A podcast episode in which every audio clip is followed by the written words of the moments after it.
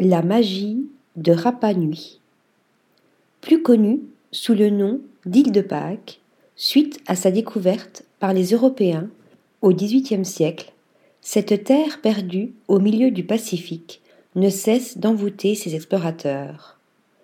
Géants pouvant dépasser dix mètres de haut, ces quelques 900 moaïs sont les gardiens muets de secrets bien gardés, ceux de Polynésiens débarqués ici vers 1200. Selon la légende, le roi fondateur, Otu Matu, A, aurait été le premier à fouler le sable blond de la belle plage d'Anakena. Sous leur chapeau de touffes volcaniques, le Pukao, aussi rouge que leur corps est sombre, ils fixent de leurs larges orbites, autrefois garnies d'yeux de corail blanc aux pupilles de touffes ou d'obsidienne, les visiteurs subjugués. Toute l'île dégage une atmosphère mystique.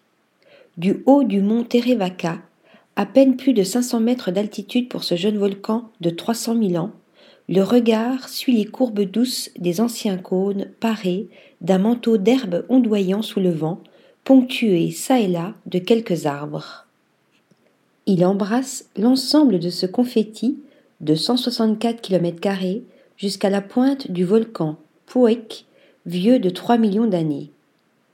Depuis Angaroa, paisible capitale, on accède à pied à l'impressionnant cratère du Rano Kau, large de 1600 mètres et constellé de lacs couverts de joncs, le Totora, aux couleurs aussi changeantes que le ciel.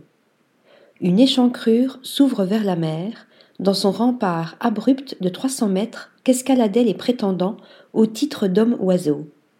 Au mois d'août, il bravait les terribles courants pour nager vers l'îlot de Motunui afin d'en ramener le premier œuf d'oiseau sacré, le Manutara.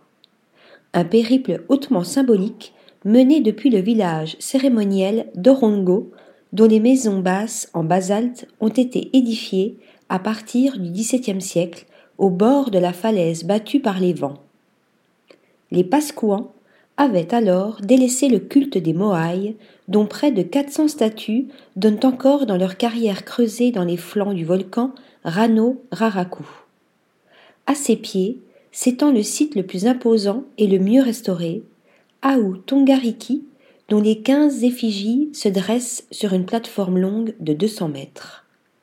Leurs silhouettes se découpent en ombres chinoises sur le ciel embrasé par le soleil levant un spectacle inoubliable qui fait s'arrêter le temps.